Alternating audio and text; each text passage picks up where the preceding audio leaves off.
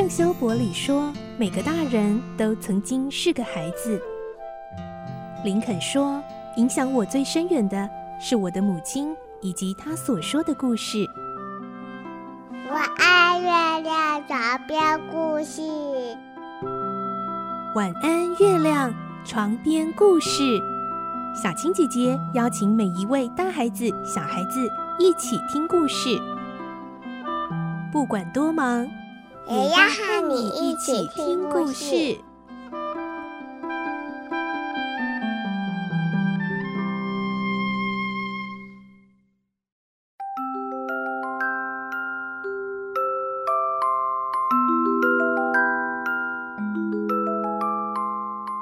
晚安，欢迎你和我们一起听故事。我是小青姐姐，我们来听《怪盗与名侦探》的故事。今天是第七集，我们会听到。亚森·罗平已经告诉教授，他才不是为了彩券奖金而偷走那张古董桌，绑架苏珊也不是为了要拿到五十万法郎。那么，这一切到底是为什么呢？而最后，老教授的女儿苏珊是不是能够平安回到他身边呢？来听今天的故事，《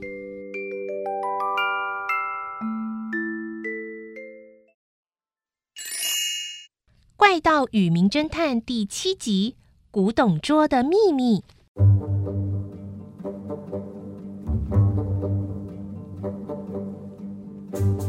杜南律师问罗平：“所以你已经从那张古董桌找到了奖券和情书啊？那除了这些，还有发现什么东西吗？会让你这么千方百计拿到那张古董桌？是不是里面有什么宝物呢？”哼哼。没有什么宝物，其实啊，那张古董桌本身就是绝世珍宝。我找这张古董桌已经不止十年了，它可是具有历史价值的国宝啊！老教授也有兴趣了，他问：“真的吗？怎么说？为什么它是历史国宝呢？”这张桌子呢，原来是拿破仑皇帝时代的波兰贵妇玛丽华利乌斯卡女伯爵豪宅当中的。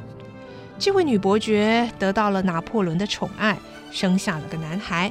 这男孩后来是法国外交界的风云人物，也是位伯爵。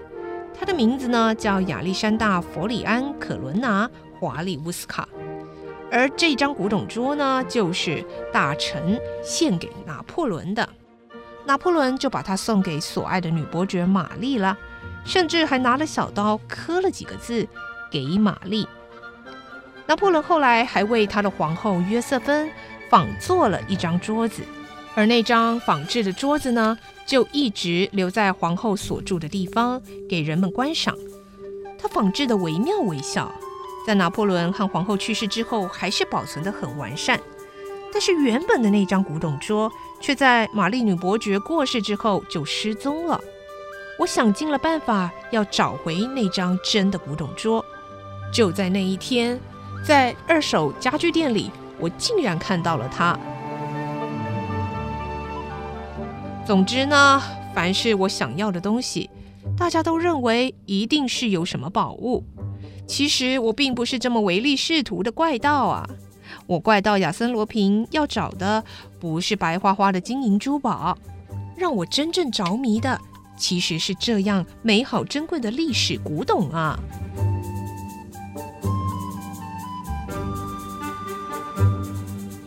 听完了罗平的话，老教授低头说：“啊，原来是这样啊！早知道我当时就让给您就好了，可不是吗，老教授？”那时候我一直向您恳求，您就是不肯转让。如果当时您卖给我，那奖券就不会收在古董桌抽屉，一百万法郎通通是您一个人的。但是，但是您也不用冒险把它偷走，更不用拐走我的女儿啊！不，你的女儿啊，其实并不是我拐走的哦。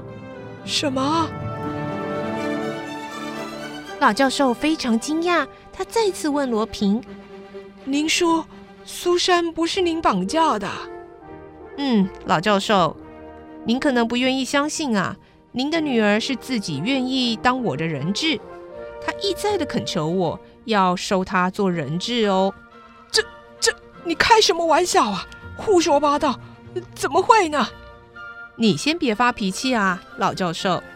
你的女儿是很有智慧的女孩，他希望有一笔钱可以当做嫁妆，因此呢，他自己先躲了起来，让您误认呢是被我绑走了，然后乖乖的照我的提议平分那一百万的奖金。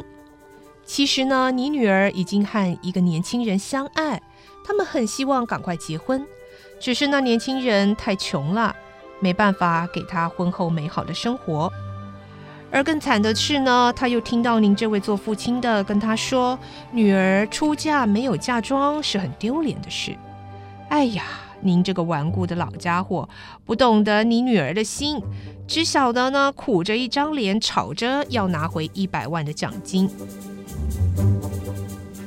罗平继续说：“不过呢，还好你女儿比你聪明，知道啊，你一定不是我的对手。”所以呢，你跟我作对，一毛钱也拿不到，所以就答应我的要求，至少有五十万法郎可以到手，这数目也很多啦。这就是他自己愿意被我绑架做人质的原因了。啊，那是我错怪人了。可是，您在哪儿见到我女儿呢？哎，到现在为止我还没见过她呢。而是我的一位女性朋友和她聊聊的。哦，是不是就是警方在找的那个长发金发的美女呢？嗯，没错啊，就是她在学校附近和你女儿会面，他们谈得很开心呢。而为了不要引起大家的误会和追逐，所以呢，他们俩啊后来就离开了法国，到比利时跟荷兰去观光旅行了。他们还写信来跟我说，两个人呐、啊、像好姐妹一样，旅行的很愉快呢。这时候门铃连响了三声。嗯，你女儿来喽。律师开了门，是两位美丽的少女。爸爸，其中一位。赶忙投向老教授的怀抱，而另外一位走向罗平的身边。她是一位身材高挑的美女，全身穿着黑色的衣服，连脖子上的项链也是黑珍珠项链。她显得高贵典雅，一头金发闪闪动人。罗平和金发美女小声的交谈，然后彬彬有礼的向苏珊说。哎，苏珊小姐，让您担了不少心吧？旅行累吗？嗯，不累。嗯，就是有点担心爸爸，不然的话，这趟旅行还真是开心呢。好极了，那么赶快跟你的老父亲请求原谅，让他体谅你的苦衷吧。而且也赶快告诉他你和表哥之间的事情。嗯嗯，表哥，嗯，干嘛要突然提起表哥？我我又没有，不要害羞啊，苏珊，你的脸都红了。就是菲利普啊，你的表哥。我在抽屉里看到那收藏的非常珍贵的那一封封的情书，不都是他写给你的吗？啊，呃，这个是，嗯、呃。苏珊害羞的不知道该回什么话。老教授说：“哦。”原来你是和菲利普相爱啊！好，好，好，爸爸知道啦。老教授轻轻的抚摸着爱女的背，拥抱着她，展现出温柔慈祥的一面了。罗平心满意足的看着他们父女，小声的说：“嗯，幸福的父亲，幸福的女儿，真是令人感动。”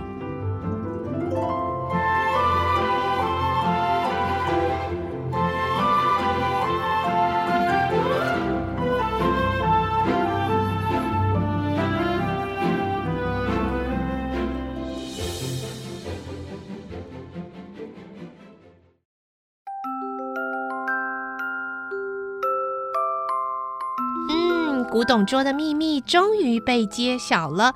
而现在呢，还有一个问题，那就是葛尼玛探长还有所有的刑警们，可是包围着整个律师的办公室哦。